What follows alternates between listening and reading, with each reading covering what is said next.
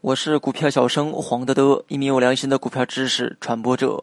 今天我们主要讲的内容是周线操作五大技巧。股票 K 线啊，有日线、周线、月线。如果把日线当成是短线参考，月线为长线参考，那么周线呢就理所应当的成了中线操作的参考。做短线的人啊，如果参考周线作为辅助，也更有利于对大趋势的把握。那么接下来为大家介绍使用周线的五大技巧。第一，学会关注股价的累计涨幅。面对累计上涨幅度超过百分之五十的个股，应该谨慎的去介入。相反，如果累计跌幅超过百分之五十的时候，我们需要关注一下基本面。股价的持续下跌呢，必然是基本面走坏引起的。如果此时呢，基本面趋于平稳，那么对于跌幅超过百分之五十的个股，可以适当关注。图形中判断底部的方法是长期下跌之后出现低位的横盘，这种走势呢，适合中长线布局，短期呢很难见到利润。第二，高位放量，注意此处的高位啊，不是指股价的最高点，而是股价从上一个调整的低点累计上涨幅度超过百分之四十以上的个股。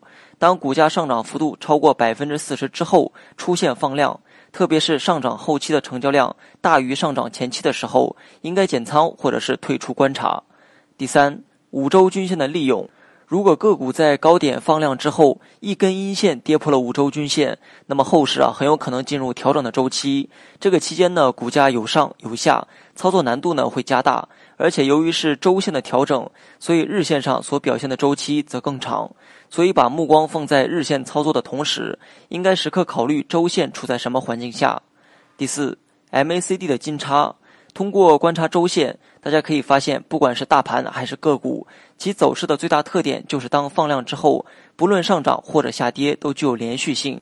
MACD 金叉在周线图的出现呢比较关键，它也代表中线走势的企稳。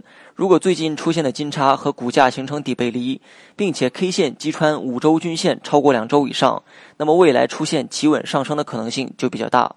第五，均线多头排列。周线图中的均线啊，可以采用五、二十、三十、六十周的设置。上述设定呢，可以使多只个股多头排列一目了然。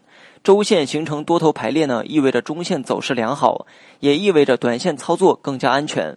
但是在这里啊，大家需要明白一个道理：如果你是看日线玩短线，假设你平均的操作周期是五天，那么日线上也就是五根 K 线而已。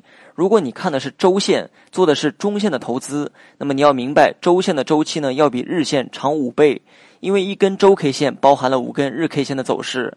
所以玩周线的时候，你的周期还是五根 K 线的话，那么从时间来说，你的操作周期是五周，也就是二十五个交易日。好了，本期节目就到这里，详细内容你也可以在节目下方查看文字稿件。